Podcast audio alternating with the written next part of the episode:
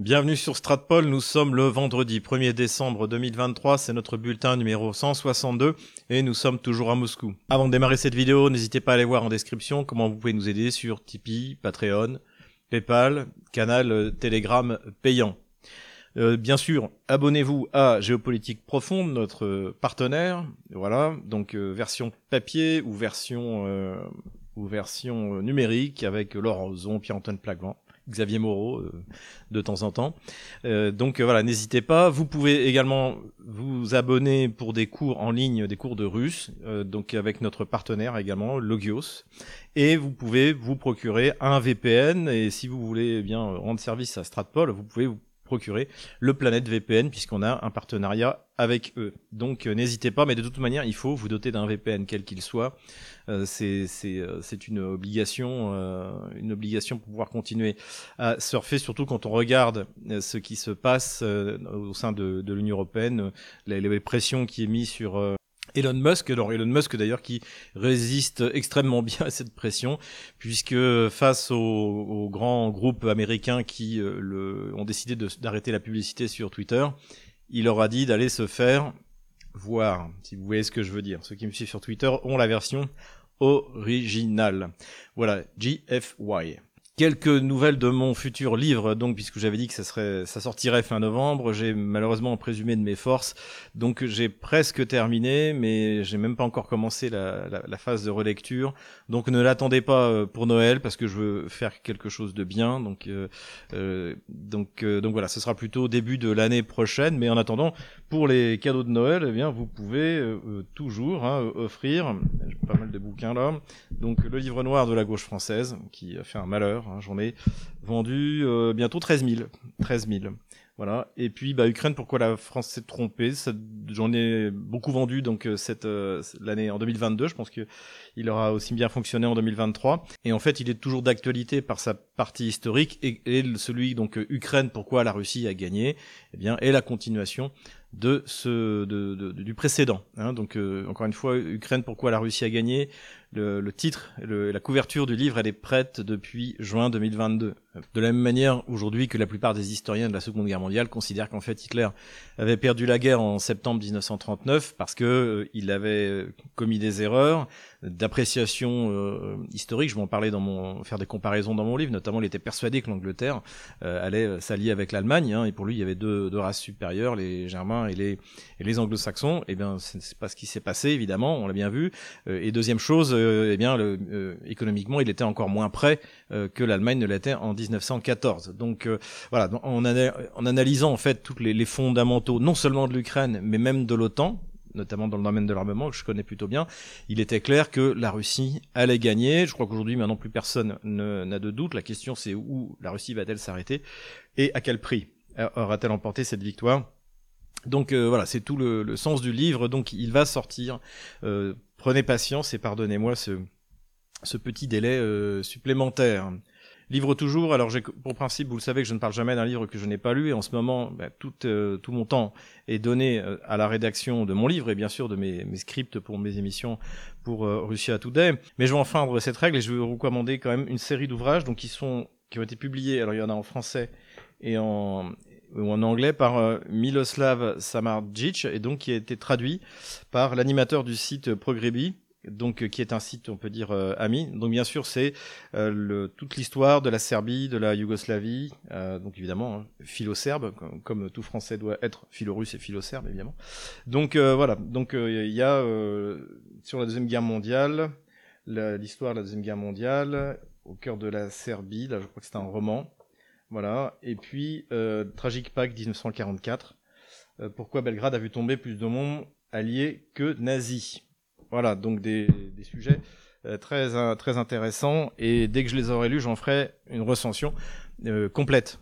Euh, ensuite, deuxième livre que je n'ai pas encore lu et que je viens de recevoir euh, sous la forme électronique, c'est la profession de foi politique de Maximilien Kra en français, car elle vient d'être traduite en français par la nouvelle librairie, dont je remercie le fondateur et directeur de m'avoir fait parvenir cette, cet ouvrage. Et donc je ne l'ai pas encore lu, mais en revanche, c'est un ouvrage qu'il faut lire parce que j'ai beaucoup parlé déjà de Maximilien Kra Et je pense que si quelque chose doit se passer en Europe, je vois guère que de l'Allemagne ça peut venir. Il y a des pays où ça se passe encore mieux on dirait, je dirais du point de vue intérieur, comme par exemple euh, la Hongrie, la Slovaquie, où euh, ils sont en train de reprendre les, choses en main. Mais aucun de ces deux pays n'atteint la taille critique euh, qui nous est nécessaire pour faire bouger les choses.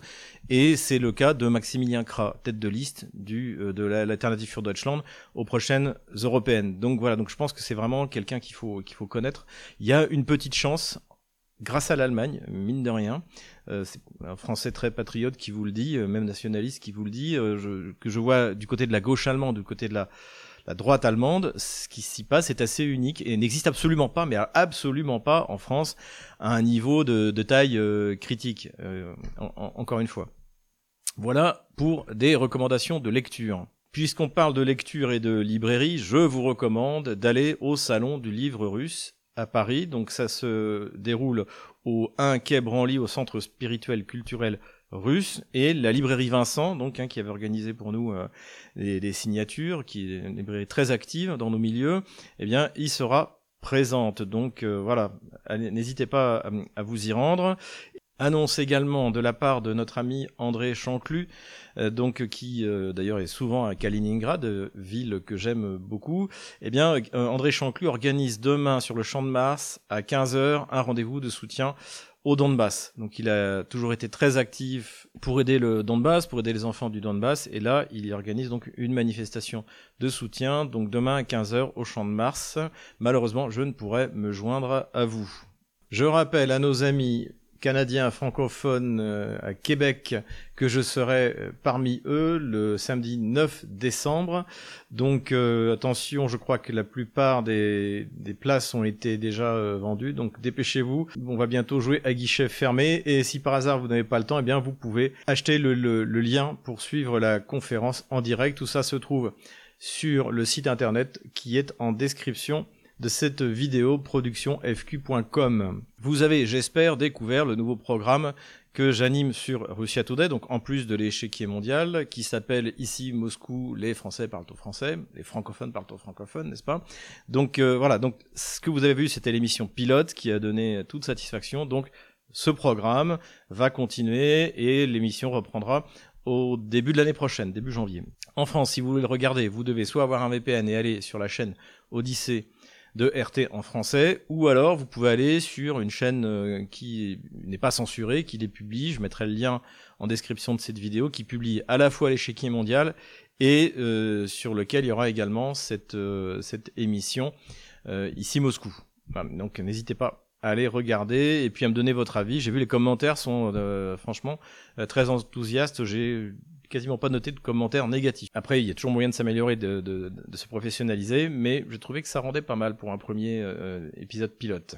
Puisqu'on parle de RT, très bon article dans Bloomberg qui note que la censure que les régimes occidentaux ont essayé d'imposer euh, contre les médias russes eh bien, a échoué, puisqu'il y a toujours moyen de contourner cette censure. Hein. Quand une fois je vous l'ai dit, la technologie est notre ami. Il ne faut pas hésiter à l'utiliser. C'est comme les bitcoins, c'est comme, euh, euh, c'est comme la blockchain. Ça, c'est des choses qui, de toute manière, si nous ne les utilisons pas, eux vont les utiliser contre nous. Donc on a un temps d'avance parce qu'ils sont pas très malins, notamment vous regardez euh, ce pauvre Thierry Breton qui euh, qui se débat, qui comprend rien aux, nouvelles technologies.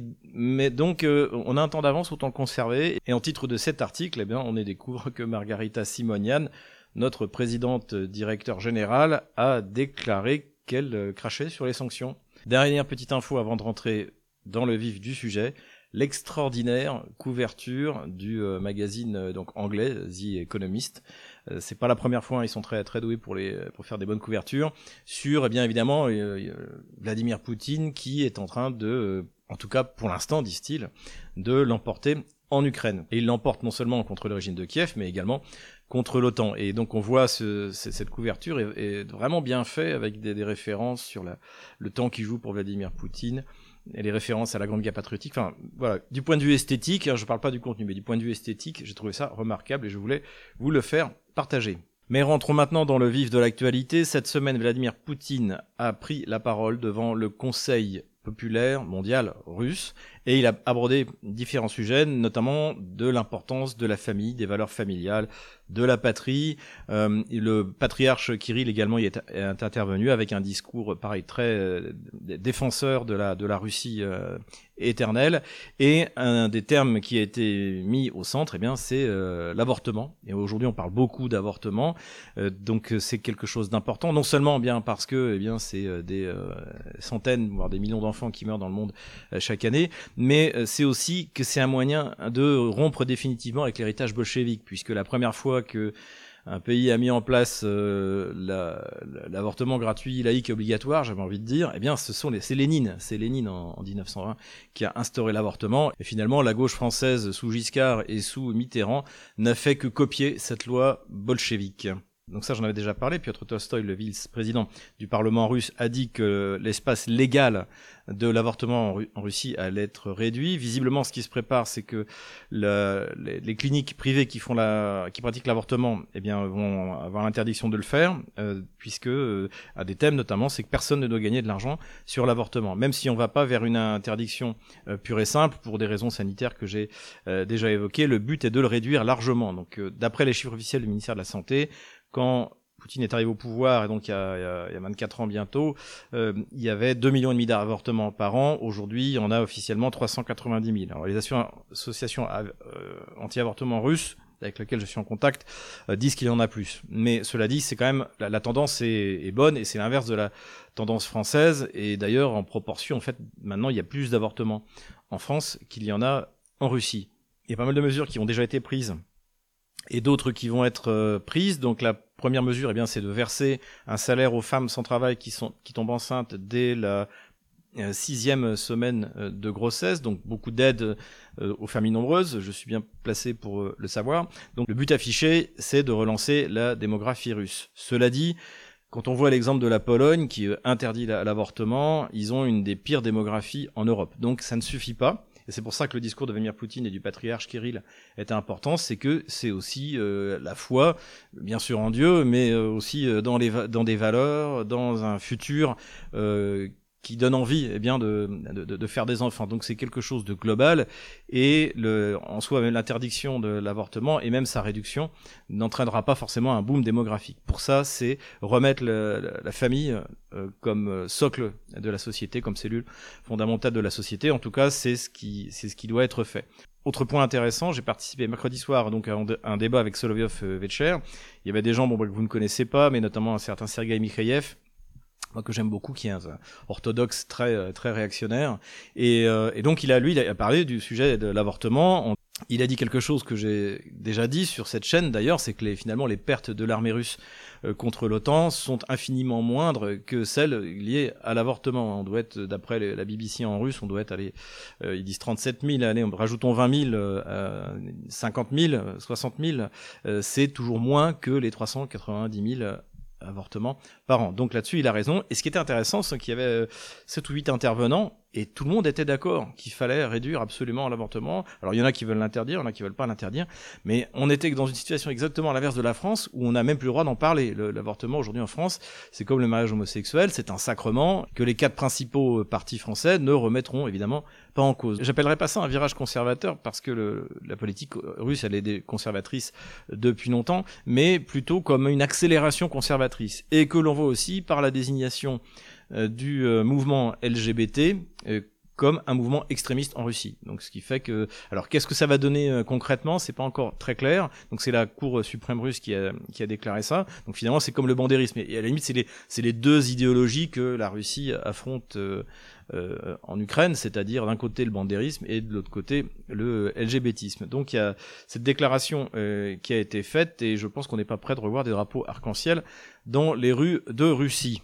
Dernière chose qu'a dit Vladimir Poutine, enfin c'est pas la dernière chose qu'il a dite, mais c'est choses qui m'ont frappé, c'est qu'il a dit qu'une nouvelle fois la Russie ne se battait pas que pour elle, mais pour le monde, pour la liberté. Alors contrairement aux mensonges qui ont été colportés, notamment sur un extrait que j'ai vu sur euh, LCI, la Russie ne prétend pas remplacer l'hégémon euh, nord-américain par le sien. Ça l'intéresse absolument pas. La Russie euh, veut simplement que son pays soit sanctuarisé, souverain, et que les Russes soient protégés. Et donc, euh, et la, culture russe et le monde russe soient protégés, c'est tout le sens de ce qui se passe euh, en Ukraine. Voilà.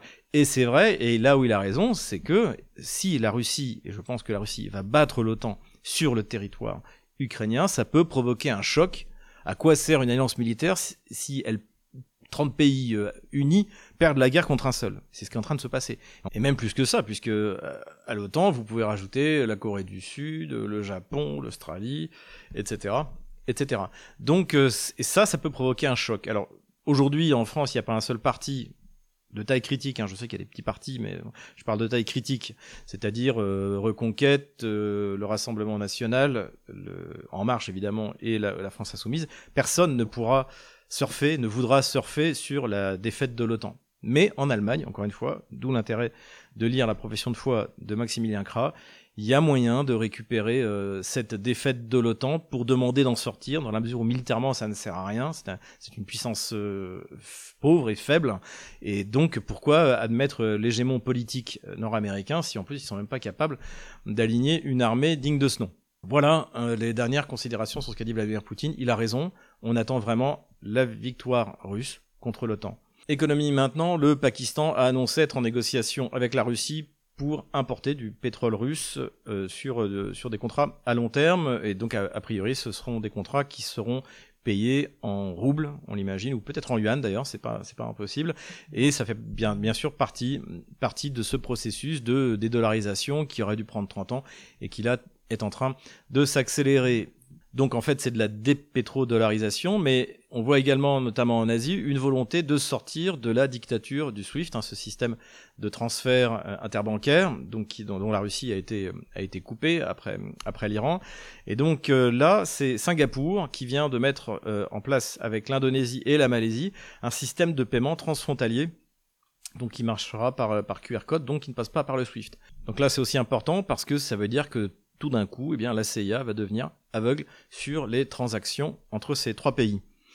Et c'est sans doute par hasard si ça se passe à Singapour, puisque euh, la justice américaine vient de s'abattre sur Binance. Alors Binance, on en a déjà parlé, c'est la première plateforme de trading de crypto-monnaies. Et en fait, ça ne plaisait pas aux Américains euh, parce qu'en fait, ils ne le contrôlent pas. Donc Binance, pour pas tomber sous le coup de la loi américaine, avait créé une société totalement à part. Donc c'était Binance États-Unis et d'ailleurs et qui interdisait les transferts entre Binance États-Unis et euh, Binance Monde, basé à Singapour. Mais ça n'a pas suffi à la justice américaine qui a pris le prétexte que oui mais ça servait aussi pour euh, faire du trafic de drogue, du trafic d'armes, enfin les, euh, les accusations euh, totalement fallacieuses puisque en fait à mon avis il y a moins, c'est ce que disait Laurent Nicolas d'ailleurs, que je remercie pour toutes ces informations, il y a sans doute moins de trafic de drogue et d'armes en utilisant les crypto-monnaies qu'il y en a dans les banques traditionnelles, notamment américaines. En outre, à moins d'être euh, hyper compétent et d'utiliser des réseaux particuliers, ce que ne fait pas euh, Binance, euh, vous pouvez remonter tout l'argent. En fait, la dernière chose à faire, c'est d'acheter de la, drogue ou des armes avec de la crypto-monnaie, parce qu'en fait, il y a toujours des traces dans la blockchain qu'on peut le, on peut le retrouver. Les seules monnaies où il y en a pas, que je sache, c'est Monero, mais Monero, vous pouvez pas le trader en acheter ou en vendre sur Binance. Donc c'est euh, c'est totalement fallacieux. En fait, c'est un racket pur et simple, hein, puisque ça a coûté à Binance 4,5 milliards euh, de dollars. Alors bon, ça va pas planter la, la, la, compagnie, mais malgré tout. Et puis surtout, le, le, le, PDG de Binance a dû démissionner et il risque toujours de, de, de se faire emprisonner par la, la justice euh, nord-américaine. Donc voilà, c'est un raid, hein, c'est un, ce sont des gangsters, c'est la même chose à quoi on a assisté. À l'époque de François Hollande et son ministre, ça devait être euh, Valls, donc qui ont laissé terroriser les Américains, raqueter la première banque française à hauteur de 13 milliards de dollars parce qu'ils avaient fait du commerce avec l'Iran. Donc avec un ami américain comme celui-là, on n'a absolument plus besoin d'ennemis. Économie toujours avec la crise allemande, donc je ne sais pas si vous avez suivi, mais en fait euh, Scholz s'apprêtait à faire un bidouillage en transférant de l'argent d'un fonds sur l'autre pour euh, équilibrer le budget, et en fait ça n'a pas été possible. La, cour de Karlsruhe a dit, a dit nine. Euh, résultat, eh bien il y a des gros problèmes de budget maintenant en, en Allemagne, donc des, des déficits, des, des services qui ne vont qui ne vont plus être payés, et à côté de ça évidemment à cause des sanctions contre la Russie, c'est l'effondrement de l'économie allemande et la série continue. Michelin a annoncé qu'il fermait trois sites en Allemagne, dont un à Karlsruhe et un à Trèves. Meilleur Burger Technology, panneaux solaires, a annoncé son départ d'Allemagne pour aller fabriquer aux États-Unis parce que l'énergie coûte trop cher. Toujours la destruction de Nord Stream et euh, le, superbe gaz de schiste euh, liquéfié américain. Et on voit que ce gouvernement ne fait rien, est totalement terrorisé, paralysé par Washington. D'ailleurs, nous avons fait un programme avec euh, Édouard Husson, notamment comme invité pour l'échiquier mondial, où on va revenir sur cette véritable catastrophe. La seule chose que propose Scholz, c'est de construire un gazoduc, ou plutôt un, un hydrogénoduc, pour, entre l'Allemagne et l'Italie pour transporter de l'hydrogène euh, en 2030, pour remplacer le gaz, le pétrole par l'hydrogène. Moi, sur le principe, je suis pas, pas du tout hostile. Hein. Les nouvelles énergies, les nouvelles technologies, c'est toujours euh, bien de faire ça. Mais le problème, c'est que l'échéance, si ça fonctionne, c'est 2030. Donc, euh, qu'est-ce qu'on va faire? Ces six prochaines années Donc, il a déclaré ça, évidemment, avec l'inénarrable Giorgia Meloni qui n'en rate décidément pas une. Économie toujours, tension de plus en plus importante sur plein de sujets économiques différents entre euh, les pays d'Europe et l'Ukraine. On savait, les agriculteurs euh, polonais ne veulent pas voir arriver les produits ukrainiens sur euh, leur marché. Là, il y a eu ensuite les camionneurs polonais qui ont bloqué les camionneurs ukrainiens parce que évidemment, ça, on peut être marxiste là-dessus. C'est le, le, le, travailleur ukrainien, c'est lumpen prolétariat d'Europe, donc il n'est pas payé cher. Et donc les transporteurs routiers ukrainiens sont bien plus performants compétitifs que leurs homologues polonais. À cela s'ajoute que les Polonais en général, euh, et c'est pas moi qui le dis, c'est sur France Inter, en ont ras-le-bol de, des immigrés ukrainiens, en ont ras-le-bol du conflit en Ukraine, donc évidemment ça commence à peser. Et les nationalistes polonais sont par essence très hostiles aux Ukrainiens, qu'ils considèrent d'ailleurs souvent comme euh, des sous-hommes, d'ailleurs qu'ils traitaient très mal à l'époque où la, la, Galicie et la Volhynie euh, faisaient partie de, de la de la Pologne. Donc euh, et puis en plus il y a euh, bien sûr le, tout ce qui s'est passé euh, de terrible pendant la deuxième guerre mondiale, notamment les massacres de Volhynie en 1943. On en a déjà souvent parlé.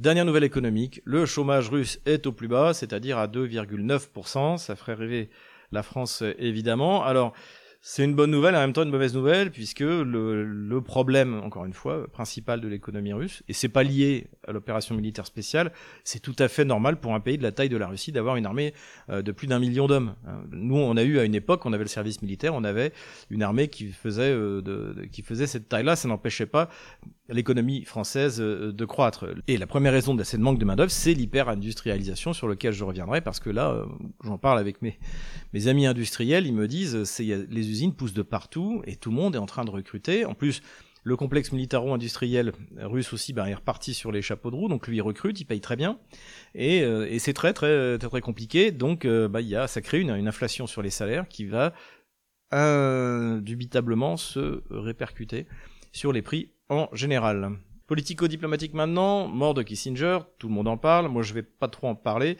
mais le hasard a voulu que j'ai tourné euh, une émission il y a une semaine euh, sur euh, RT en français, où qui, va, s'appeler États-Unis, l'allié fatal, parce que c'est ce que j'aurais retenir de Kissinger, il a dit un jour, c'est dangereux d'être l'ennemi des États-Unis, mais c'est fatal d'être son ami. Et je crois que cette phrase doit faire beaucoup réfléchir Zelensky et son clan euh, au moment où je vous parle. La Pologne et les Pays-Baltes ont décidé de ne pas se rendre à Skopje pour assister à la conférence de l'OSCE, donc l'Organisation pour la sécurité et la coopération en Europe. Ils ont refusé d'y aller parce que Sergei Lavrov et la porte-parole des affaires étrangères russe, Madame Zakharova, s'y sont rendus. Sergei Lavrov a été très critique vis-à-vis -vis de l'OSCE. Il a accusé les Occidentaux, notamment les États-Unis, d'avoir utilisé l'OSCE pour asseoir leur hégémonie. C'est vrai, j'ai immédiatement deux exemples qui me viennent en tête. Le premier, c'est la Serbie, le faux massacre de Ratchak en 1999, euh, qui a euh, provoqué, justifié les bombardements, les 70 jours de bombardement sur la Serbie et sur Belgrade, a été monté par le patron de l'OSCE de, l'époque, William Walker, si je me souviens bien de son nom. Et pendant huit ans, l'OSCE non seulement a fermé les yeux sur les crimes commis par le régime de Kiev, mais même les employés ukrainiens de l'OSCE avaient installé des caméras pour pouvoir observer et préparer d'ailleurs l'offensive qui devait avoir lieu contre les, les républiques populaires de Donetsk et de Lugansk. Donc euh, évidemment que cet organisme-là doit être profondément réformé, ça ne sert à rien, on ne peut pas lui faire confiance. La Corée, ou plutôt la Corée du Nord et la Corée du Sud, puisque Séoul a annoncé l'abrogation de l'accord de 2018 sur la réduction des tensions. C'est un accord qui était censé, comme son nom l'indique, réduire les tensions, qui n'a abouti à rien parce que la Corée du Nord ne fait pas confiance à la Corée du Sud parce qu'il estime, et euh, elle a parfaitement raison, qu'elle est totalement sous contrôle euh, washingtonien. Et en plus, il y a une, euh, tout ça se déroule sous fond de livraison d'armes. D'un côté, ben, livraison de munitions aux États-Unis pour qu'ensuite les États-Unis puissent livrer des munitions à l'Ukraine. Donc rapprochement entre la Corée du Nord et la Russie, on en a déjà parlé. La Corée du Nord aurait livré un ou deux millions de munitions à la, Russie. Ce n'est sans doute pas un hasard si après ce rapprochement entre la Russie et la Corée du Nord et cet envoi de munitions, tout d'un coup, Pyongyang réussit à envoyer son premier satellite militaire en orbite. Voilà, pour la Corée du Sud, ben, c'est comme pour la France, hein, c'est euh, l'ami américain. Encore une fois, avec un ami pareil, vous n'avez plus besoin d'ennemis avec toutes ces mauvaises nouvelles, pour mettre un peu de baume sur le cœur de nos auditeurs, j'ai été touché par cette vidéo. Donc ça se passe à Mourmansk, hein, dans le, nord euh, de la Russie, où l'attaché militaire américain et l'attaché militaire anglais sont allés faire un des, dépôts de, gerbes euh, sur différents monuments. Euh, donc pourquoi bien? C'est en souvenir de la deuxième guerre mondiale. Et notamment, les, Anglais ont été des, des forceurs de blocus. Et d'ailleurs, dès le début de, la, de, de, Barbarossa, en fait, les Anglais ont commencé à envoyer euh, de l'aide. Alors au début, ça n'a pas été, euh, ça n'a pas été très très important, mais à partir de 1943, ça devient euh, quelque chose de, de, de sérieux, hein, notamment jusqu'à, en gros, jusqu'à la bataille de Stalingrad. D'après ce que j'avais lu, les, les Russes ont, se sont reposés sur leurs propres ressources. Et en revanche, à partir de la bataille de Kursk, là, là, il y a eu des livraisons très importantes, notamment des camions, les Stuckbaker donc qui ont permis à l'armée russe de se, qui ont permis à l'armée soviétique d'être bien plus, qui ont permis à l'armée euh, soviétique d'être bien plus motorisée que l'armée allemande. Donc ça arrivait, l'aide arrivait soit par euh, Mourmansk, euh, soit par l'extrême-orient russe. C'est faux de dire bien sûr que les Russes font semblant d'ignorer que toute cette aide qu'ils ont reçue de la part des Anglo-Saxons, puisque au contraire, encore il y, a, a, une dizaine d'années, Vladimir Poutine a, décoré les forceurs de blocus anglais. Il y a des films qui ont été faits là-dessus, etc., etc. J'en ai déjà parlé. Voilà, on peut espérer aussi que c'est peut-être un signe qui est envoyé à la Russie pour dire, bon, une fois que vous en aurez fini avec l'Ukraine, nous n'interviendrons pas directement dans le conflit. Donc c'est plutôt quelque chose d'encourageant. Dernier point politico-diplomatique, vous m'interrogez souvent sur les futurs buts de guerre russes. Donc là, moi j'ai déjà dit, les quatre régions donc désormais font partie constitutionnellement de la Russie. Donc ça c'est clair que euh, Lugansk c'est déjà fait, mais que Donetsk, euh, Zaporozhye et euh, Kherson seront libérés et rendus à, la Russie, ça c'est sûr. Et euh, je ne suis pas le seul à penser que les Russes iront plus loin, puisque le gouverneur russe de la région de Kherson, Vladimir Saldo, a déclaré que oui, vraisemblablement, la Russie prendrait encore Odessa et Kharkov, donc c'est-à-dire, euh, c'est-à-dire euh, Nikolaïev euh, et Odessa, donc fermeture de la mer Noire et on touche la Transnistrie, ce qui est en train de devenir important étant donné le, on a parlé la dernière, dans le dernier bulletin, le, tour que prennent les choses à cet, à cet endroit-là. Et il n'est pas le seul à en avoir parlé, et également Ramzan Kadyrov avec le général Alaoudinov, hein, pas mal parlé au début de l'opération militaire spéciale euh, tchétchène. Moi, je verrais très bien comme un potentiel successeur de, de Kadyrov, vraiment un type très bien, très sage, très courageux. Et donc, eux aussi l'ont dit euh, que, eh bien, ils iraient euh, à Odessa et à Kharkov. Donc, je crois qu'il y a un consensus général avec tous les experts avec qui je parle, que ceux que je rencontre sur les plateaux de télé ou ceux avec qui j'échange sur les questions militaires et, et diplomatiques, eh bien, sont formels. Pour eux, l'armée russe ira jusqu'à Odessa. Et bien sûr, Kharkov, ville russe, par excellence, première capitale d'ailleurs de la de la de, l'Ukraine en fait. Hein, Jusqu'en 34, la capitale de l'Ukraine, c'est c'est les, les bolcheviks qui ont créé l'Ukraine ont mis la capitale à Kharkov. Armement maintenant, alors la presse anglo-saxonne, j'en avais déjà parlé, est souvent beaucoup plus lucide que la presse française. Tu la presse française ne fait que recopier. Il n'y a pas un seul spécialiste dans aucune des presses françaises, de spécialistes sérieux, euh, ni dans la presse télévisuelle, ni dans la presse euh, écrite. Et là, en fait, dans la presse écrite anglo-saxonne, euh, c'est-à-dire soit anglaise, soit américaine, il y a toute une série d'articles qui reconnaissent la supériorité de Russes dans quasiment tous les domaines. Alors il y a, la, par exemple dans The Economist, la reconnaissance de la supériorité de la Russie en matière de guerre électronique, Ça, c'est quelque chose qui est d'ailleurs qui était reconnu avant l'opération militaire spéciale. Je me souviens très bien qu'il y a eu un très bon article, mais j'ai pas réussi à le retrouver euh, dans un magazine euh, américain euh, qui disait que les Russes avaient une avance énorme et surtout des armes de guerre électronique en quantité. Et d'ailleurs, si l'Ukraine a pu tenir à un moment, c'est parce qu'en fait, elle, avait encore des vestiges de ce qui lui restait de l'Union soviétique. Mais là, le fait est, bien, c'est qu'elle a quasiment plus rien et que les Occidentaux ne peuvent pas l'aider. Reconnaissance de la supériorité donc en matière de guerre électronique, reconnaissance de la supériorité en matière de puissance de feu par le télégraphe, et Stoltenberg, d'ailleurs, qui reconnaît aussi que les Russes ont encore pas mal de réserves. Donc là, on est loin des déclarations de Gamelin-Goya, qui nous a répété pendant un an et demi que les Russes n'avaient plus de munitions et plus de missiles. Euh, là, on n'en est plus là. Forbes nous explique aussi que les Russes produisent six fois plus de drones que les Ukrainiens, qui pourtant en produisent 50 000 par mois. Alors, bien sûr, c'est pas des drones géants à 5 millions de dollars pièce comme le Bayraktar, mais c'est toute une série de catégories de drones, notamment des drones suicides, euh, des drones euh, d'observation. Et donc, euh, visiblement, l'Ukraine ne peut pas s'aligner à la puissance industrielle russe, mais les Occidentaux sont incapables de l'aider également. Donc, article quand même très révélateur. Et tout ça sous fond de fatigue de l'Occident à aider l'Ukraine. Le ministre des Affaires étrangères ukrainien Kouleba a déclaré d'ailleurs à Stoltenberg que l'armée ukrainienne est de facto une armée de l'OTAN. Je suis tout à fait d'accord, c'est très bien de le, souligner. Je suis pas sûr que ça fasse plaisir à Washington et à Stoltenberg de l'entendre. C'est comme quand la dernière fois que Zelensky était allé aux, États-Unis, il avait dit que la victoire de l'Ukraine serait celle aussi de l'OTAN et des États-Unis. Bah oui, la défaite aussi d'ailleurs. Donc euh, visiblement, c'est des choses qu'il devrait essayer d'éviter de dire. Donc inutile de lire la presse euh, française, lisez euh, la presse anglaise, même si elle est hostile à, la Russie, il raconte quand même beaucoup moins n'importe quoi que, la presse française, et puis celle, encore une fois, des États-Unis. Énormannerie dans la presse française, dans Challenge ou Challenge, je sais pas comment il faut le prononcer, qui nous explique que les Ukrainiens, même s'ils ont échoué dans leur contre-offensive sur terre, ont réussi leur contre-offensive sur mer. Alors, bon, déjà, pour qu'il y ait contre-offensive, il faut qu'il y ait offensive.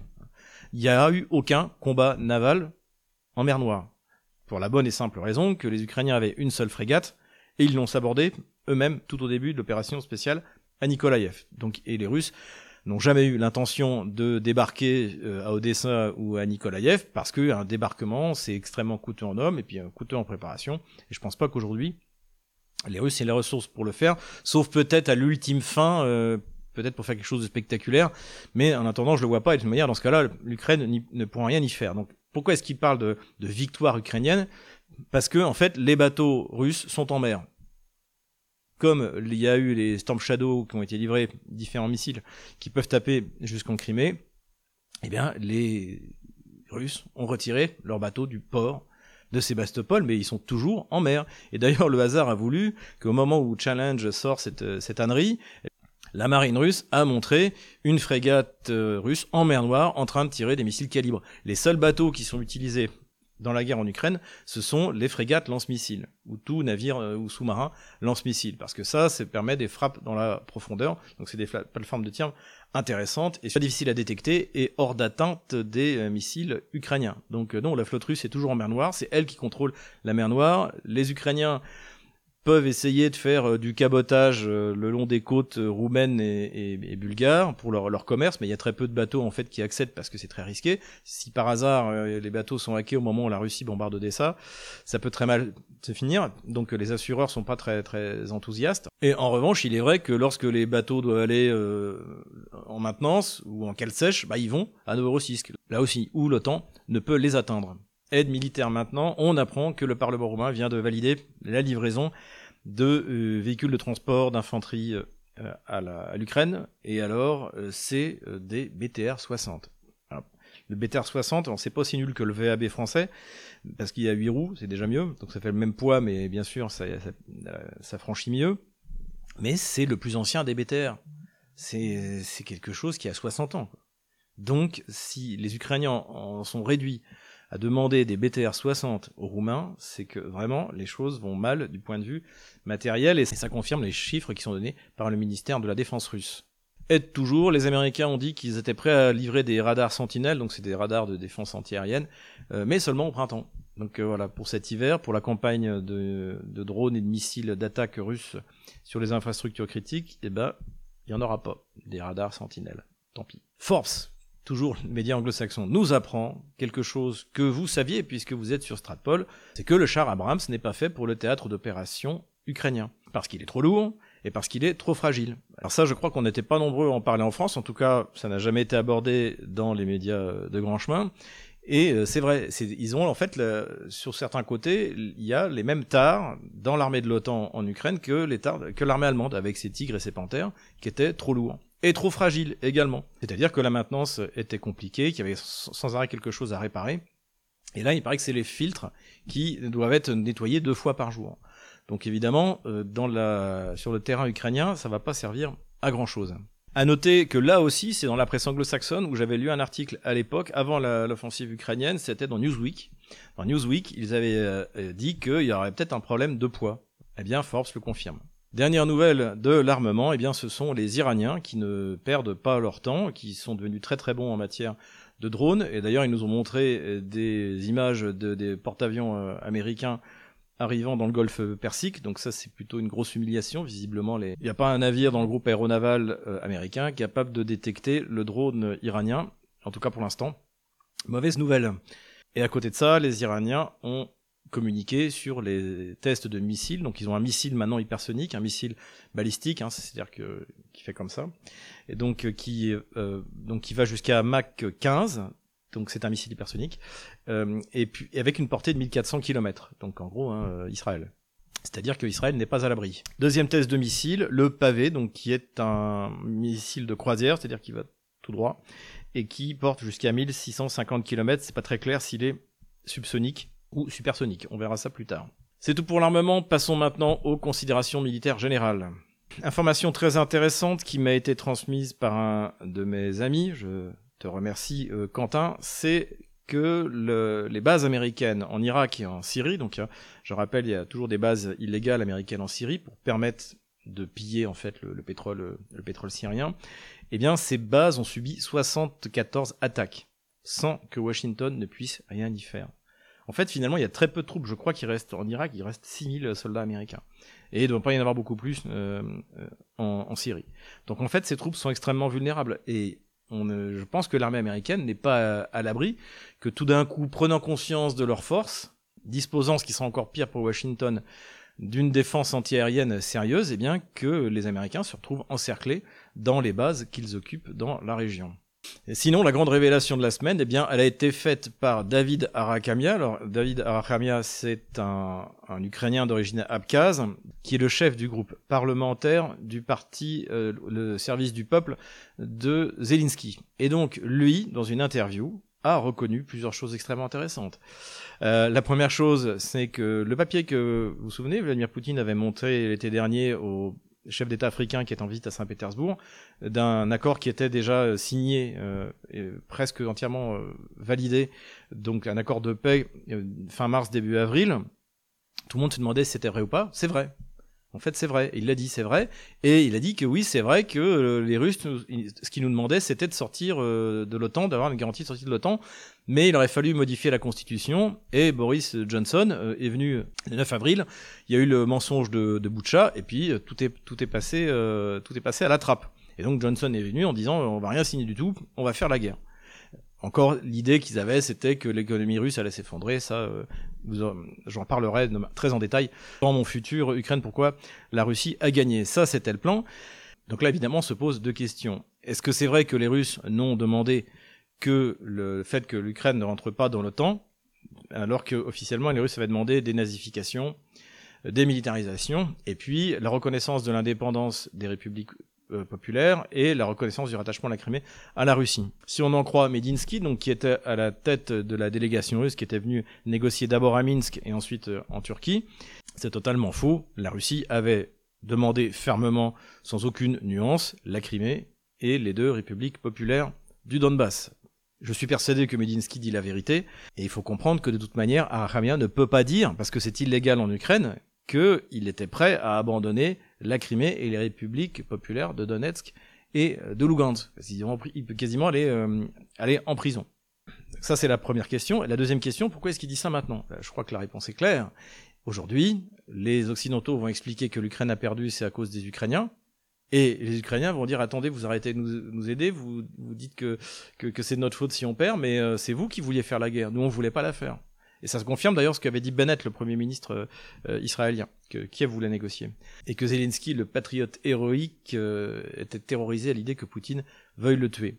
Résultat, ce qui se passe à l'intérieur de l'Ukraine, c'est-à-dire euh, les militaires rejettent la faute sur le politique, les politiques sur le militaire, se passe aussi au niveau de l'alliance otanesque, où les Anglais vont dire que c'est la faute des Kieviens, qui vont dire que c'est la faute des Américains, qui vont dire que c'est la faute des Allemands, etc., etc.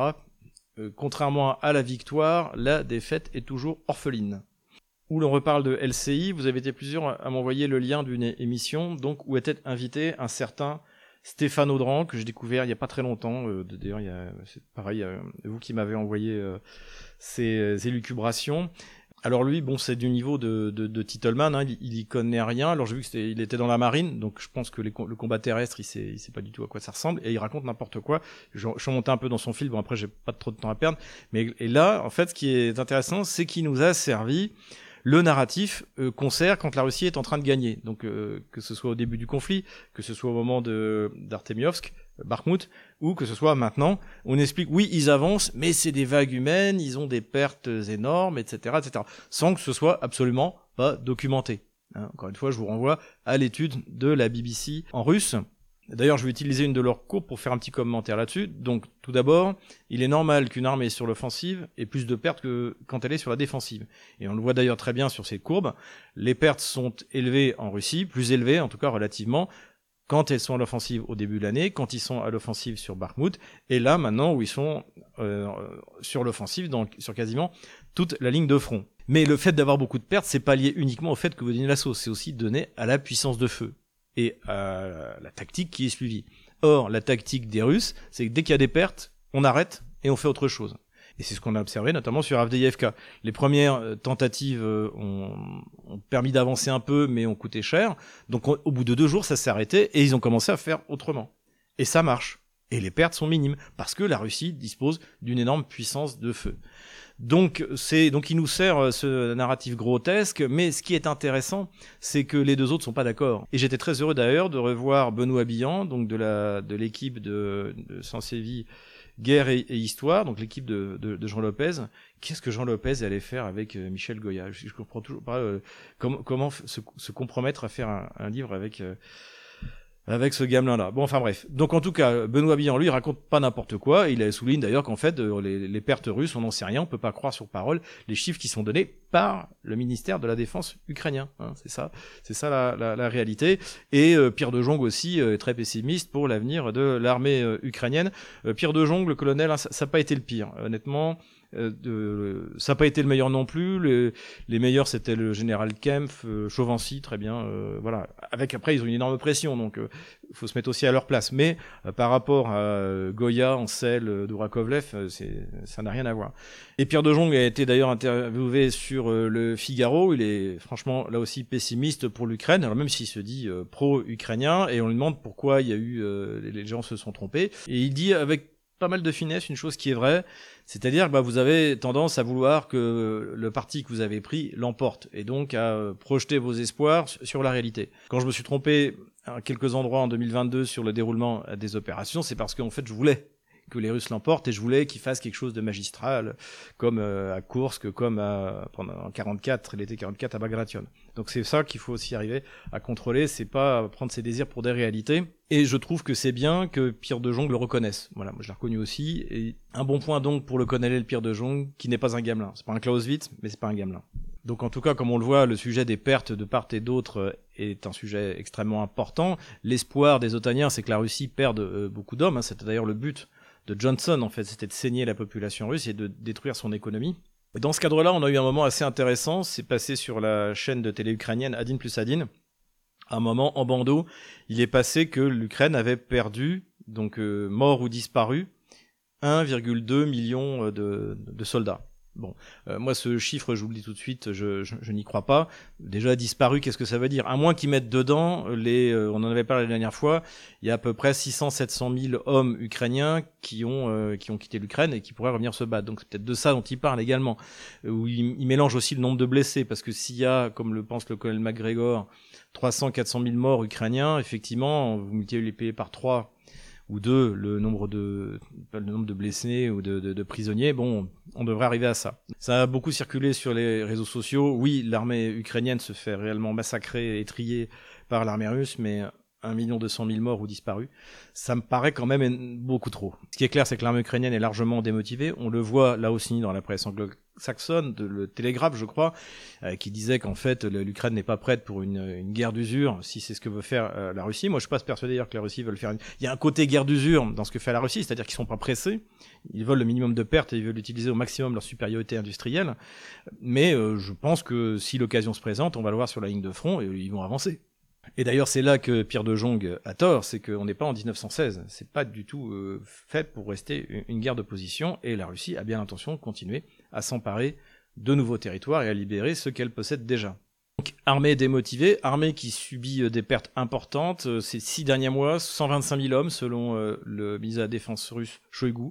Je crois que c'est un chiffre réaliste quand on voit surtout la folie des attaques qui ont été menées pendant presque six mois par euh, l'armée otano-kievienne, euh, sous, les canons russes, sur les champs de mines russes, sans aucun appui aérien. 125 000, ça, ça me paraît même pas beaucoup. Donc, euh, en tout cas, encore une fois, c'est toujours très triste. Ce qui est intéressant aussi, ça aussi, il faut aller chercher les, souvent les sources dans la, à la télé euh, ukrainienne. Leshenko, donc Leshenko, c'est un des soutiens, un des pires soutiens de Zelensky. Il a soutenu la censure sur tous les médias euh, d'opposition en Ukraine. C'est un peu le Thierry Breton ukrainien, si vous me permettez, cette comparaison. Et lui, donc, a donné une interview dans lequel il reconnaît que la situation est catastrophique. Dans la presse anglo-saxonne et même dans la presse ukrainienne, d'ailleurs, ça avait été reconnu que la moyenne d'âge de l'armée ukrainienne, c'est 43 ans. Lui dit que dans certaines unités, c'est 54 ans. Ils sont plus vieux que moi. La moyenne d'âge. Vous imaginez Ça veut dire qu'il y en a qui en a qui ont 60 ans. Évidemment, avec des populations de cet âge-là, vous ne pouvez pas former des troupes d'assaut parce que bah, les, genoux, les chevilles, euh, le, matériel, surtout maintenant avec les, casques de plus en plus lourds, les protections de plus en plus lourdes, c'est extrêmement euh, pénible pour le, squelette euh, humain. Donc ça veut dire qu'on peut, à part les mettre peut-être à 20 à 30 km derrière et encore avec les artilleurs, c'est pas une solution pérenne et c'est le moins qu'on puisse dire. Évidemment que ça, vous ne le voyez pas côté russe. J'évoquais la stupidité des six mois d'assaut qui ont été donnés par Kiev, essentiellement dans la zone de Robotino, mais on pourrait aussi parler de cette tête de pont absolument euh, inutile sur euh, la rive gauche euh, du Dniepr, on en reparlera dans la carte des opérations militaires. Eh bien, c'est aussi ce que pense l'ancien chef de l'OTAN, qui pourtant est un pro-ukrainien fanatique, le général Banojos, qui déclarait que jamais l'armée américaine n'aurait lancé un assaut comme ce qu'a fait l'armée otano-kievienne sans appui aérien. Mais là, on peut se le permettre parce que ce sont des Ukrainiens, c'est pas des Américains. Dernier point de considération générale, c'est la reconnaissance par Zelensky que l'offensive a échoué. La digue d'Ancel, hein, le colonel Ancel nous expliquait qu'en fait les Ukrainiens euh, allaient faire tomber la digue russe et qu'après ils allaient déferler jusqu'à jusqu'à la mer Noire. La digue d'Ancel euh, n'a pas euh, fonctionné.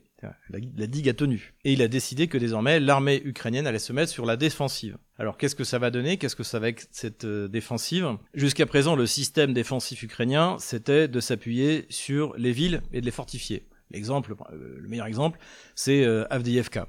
Et ça, ça avait l'avantage, c'est d'utiliser hein, le, le, Donbass où il y a une densité humaine bien plus importante, puisqu'il y a 160 habitants au kilomètre carré euh, dans le Donbass quand il y en a 27 dans la région de Nikolaïev, euh, Odessa. Donc dans le Donbass, ça fonctionne parce qu'il y a beaucoup de villes, il y a beaucoup d'industries, il y avait euh, Azovstal, il y a la coquerie d'Avdeyevka, donc tout ça, ça peut être utilisé. La limite, c'est que ben, les villes, ça peut se faire encercler. C'est ce qui est en train de se c'est ce qui s'est passé avec Mariupol, qui s'est fait chaudronniser, et c'est ce qui est en train de se passer à Avdeyevka, qui est déjà en, encerclement opératif, on peut dire. Donc, euh, donc c'est risqué. Donc, ce qu'il faudrait faire, c'est euh, des lignes euh, à la Sourovikine. Est-ce que Kiev en a les moyens? Et surtout, est-ce qu'ils vont pouvoir le faire? Parce que ce qui a permis aux Russes de le faire, c'est l'absence d'aviation côté kievien. Et là, les Russes, ils balancent des bombes entre jusqu'à 50-70 km des bombes planantes qui leur coûtent pas cher. Et donc, ils peuvent taper sur les engins du génie en train de fabriquer ces lignes de, de fortification. Et après, même une fois que ces lignes seront, montées, comme le soulignait le général Belojov, si vous avez la supériorité aérienne, ce qui est le cas des Russes, eh bien, vous pouvez vous, détruisez tout sur votre passage. Vous faites un couloir euh, de bombes comme euh, avec la percée euh, d'Avranches en, en 44. Donc on va voir euh, ce que ça va donner, on va voir qui va s'en occuper aussi. Est-ce que euh, Zelensky va désigner un général comme Vladimir Poutine avait désigné Sourovikine ça reste à voir. Autre chose intéressante qu'a dit également euh, Zelensky, il a dit oui, enfin quand même en face de nous, on a la deuxième armée du monde. Derrière les États-Unis. Donc il a reconnu la puissance de l'armée russe. Donc on est dans le discours complètement inverse de euh, ce qui était tenu pendant euh, jusqu'en fait jusqu'en jusqu'en juin dernier. C'est-à-dire que l'armée russe est nulle, est mal commandée, etc. Et là tout d'un coup on est en train de nous expliquer que c'est la deuxième armée du monde. Moi je pense pas du tout, je pense que c'est la première armée au monde. Avec l'expérience acquise, la seule chose que les États-Unis ont de plus que la Russie, c'est leur flotte. Oui, ils ont des groupes navals de, extrêmement impressionnants. On voit pas trop à quoi ça sert maintenant face à un pays comme la Russie et sans doute la Chine avec des armes hypersoniques. Mais passons maintenant à la carte des opérations militaires. De retour sur la carte militaire, merci à, l'équipe de map.army puisque eh bien j'ai eu le droit à une assistance en ligne. Donc maintenant tout fonctionne relativement bien. Première chose dont je vais parler, c'est la neige. Donc euh, j'ai déjà dit, c'est la Rasputitsa, donc c'est très compliqué pour les chars, c'est très compliqué pour les fantassins parce que c'est la boue partout. Et en plus il y a la neige. Et donc on a vu des images de neige sur Odessa. Et ça va, je pense, largement compliquer la logistique, euh, notamment la logistique viennent. Mais passons maintenant sur les opérations militaires. Donc le long de Dniepr, la situation est stable. Kiev continue à envoyer des soldats à mourir pour tenir absolument cette euh, position dont on ne voit guère euh, l'intérêt. Encore une fois, sauf dans un souci de communication. Et d'ailleurs, euh, j'ai changé quelques experts russes, ils pensent aussi, contrairement aux plus pessimistes, que ça, leur convient très bien Russes de, que Kiev envoie des moyens de l'autre côté de la rive gauche, à la limite, qui même s'enfonce un petit peu.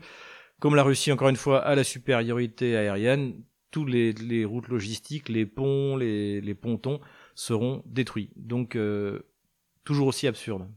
On bouge un peu vers l'Est, et là, c'est la Russie qui est à l'initiative sur toute la ligne de front, et qui visiblement a l'intention, comme je l'avais dit il y a quelques mois, c'est quelque chose que les Russes ferait euh, de reprendre les, quelques positions que les Ukrainiens ont réussi à occuper depuis à, grands frais depuis le début de leur offensive. Donc, c'est-à-dire bah, de revenir à peu près à cet endroit-là sur la ligne euh, de front, comme ça, comme c'était avant. En tout cas, là, les Russes sont à l'initiative et ils avancent lentement mais sûrement.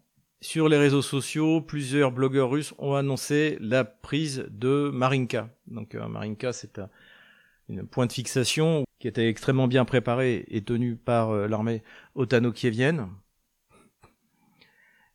Et là, visiblement, les Russes ont bien avancé, euh, mais il est quand même trop tôt pour parler de la libération de Marinka. Voilà à peu près la progression qui a été faite à l'intérieur de la ville. L'étau continue de se resserrer autour euh, d'AFDFK, hein, qui est depuis la semaine dernière, on peut considérer un encerclement opératif, c'est-à-dire que la logistique ne peut plus être assurée par la seule route asphaltée ici. Et les Russes ont décidé également de, rentrer dans la ville. Je pense qu'il y a des raisons climatiques, c'est-à-dire que ben on l'avait vu avec euh, Artemiosk, même en hiver, même quand c'est la Rasputitsa, vous pouvez vous battre en ville, ce qui est beaucoup plus difficile en race campagne. Donc le processus suit son cours. Encore une fois, soit Kiev envoie des renforts et ça permet aux Russes de vider les réserves kieviennes comme ils l'ont fait à Bakhmut, soit eh bien euh, les Kieviens n'en envoient pas et là ça veut dire que ce sera une victoire très importante pour la Russie. Alors je voudrais également vous rappeler pourquoi c'est important euh, sur le par rapport au système de défense initial euh, russe. En fait, lorsque la Russie a attaqué, Kiev avait organisé des défenses fortifiées autour des villes. La première ligne, elle a été percée par les Russes dès le mois de mars 2022. Elle passait par Popasna, prise de Popasna par Wagner à l'époque. Et elle arrivait à Avdeyevka. La deuxième ligne, elle a été percée par les Russes euh, à Bakhmut. Et en gros, elle part de, là ici c'est la, rivière Donetsk, elle part de Seversk et elle va jusqu'à Avdeyevka. Et la troisième ligne, en fait, c'est Slaviansk, Kramatorsk, Konstantinovka, et elle va jusqu'à Avdeyevka. C'est comme ça parce qu'encore une fois, les Ukrainiens se sont appuyés sur les villes euh, pour euh, leur défense. Permettait d'utiliser les infrastructures et d'avoir en plus des otages, puisque euh, ces régions-là, il n'y a que des Russes qui y habitent. Donc c'est-à-dire que les trois lignes de défense, elles convergent, et elles convergent toutes vers Avdiivka. Parce que à l'ouest d'Avdiivka, il n'y a pas moyen de faire grand-chose. Peut-être à Pakrovsk, mais ce sera beaucoup plus difficile. Au sud, en fait, ça a été encore plus simple, puisque les forces russes qui attaquaient vers l'ouest ont pris Volnovaha, et donc on rejoint celle qui arrivait de Crimée. Et donc tout d'un coup, Mariupol s'est trouvé à 80 km du front. Et ça a permis l'encerclement et la prise relativement rapide de Mariupol. Donc c'est pour ça qu'il faut bien comprendre que la prise d'Avdiivka aura des conséquences tactiques extrêmement graves pour Kiev. Voilà cette petite précision.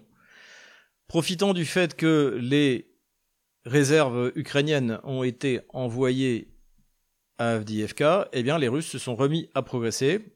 Donc euh, ils consolident leur position au nord de Kleshevka euh, sur les hauteurs et ils ont pris euh, ce qui leur manquait. Donc c'était une petite localité au sud de Bakhmut qu'ils n'avaient pas pris en, mai dernier, qui s'appelle Kromovo. Donc le nom russe, hein, c'est euh, Et donc ils s'en sont emparés. Et ils sont de nouveau en train d'avancer vers Ivanovskoye. Et ils peuvent également avancer vers euh, par cette route-là.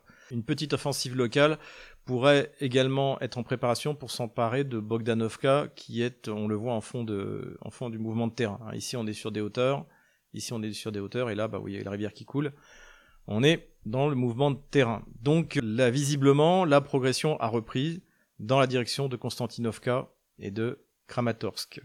Cela dit, visiblement, c'est des offensives localisées qui sont davantage dues, en fait, à l'épuisement des réserves euh, et des forces qui viennent, qui a une véritable volonté des Russes de faire une grande progression. De toute manière, il faut bien se rappeler qu'on a les élections présidentielles en Russie en mars, et que d'ici là, Vladimir Poutine n'a pas envie de lancer une grande offensive qui euh, provoquerait des milliers de pertes par, euh, jour, euh, et qui évidemment serait difficilement vécue par la population russe. Dans le nord du front nord, en revanche, c'est-à-dire donc le front de Kupiansk, qui pourrait être le, le de l'hiver russe, un objectif limité, mais avec une importance euh, euh, tactique et symbolique aussi, puisque euh, Kupiansk avait été repris il y a un an par les Otano-Kieviens.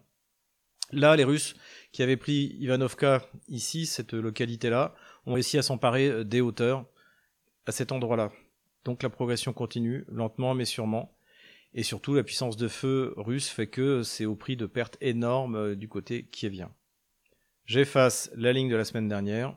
Voilà où en est le front au 1er décembre 2023. Voilà, j'espère que cette vidéo vous a plu. N'hésitez pas à vous inscrire à tous nos réseaux sociaux. On a dépassé les 70 000 sur euh, euh, Twitter. On est encore mou sur Telegram. Inscrivez-vous sur Telegram pour ne rien manquer. Il y a beaucoup de productions qui viennent sur le site Stratpol, des articles historiques hein, très intéressants. Donc vous auriez tort de vous en priver. En tout cas, les nouvelles sur le front sont bonnes et ça fait quand même plusieurs mois que ça dure. Donc courage, on les aura.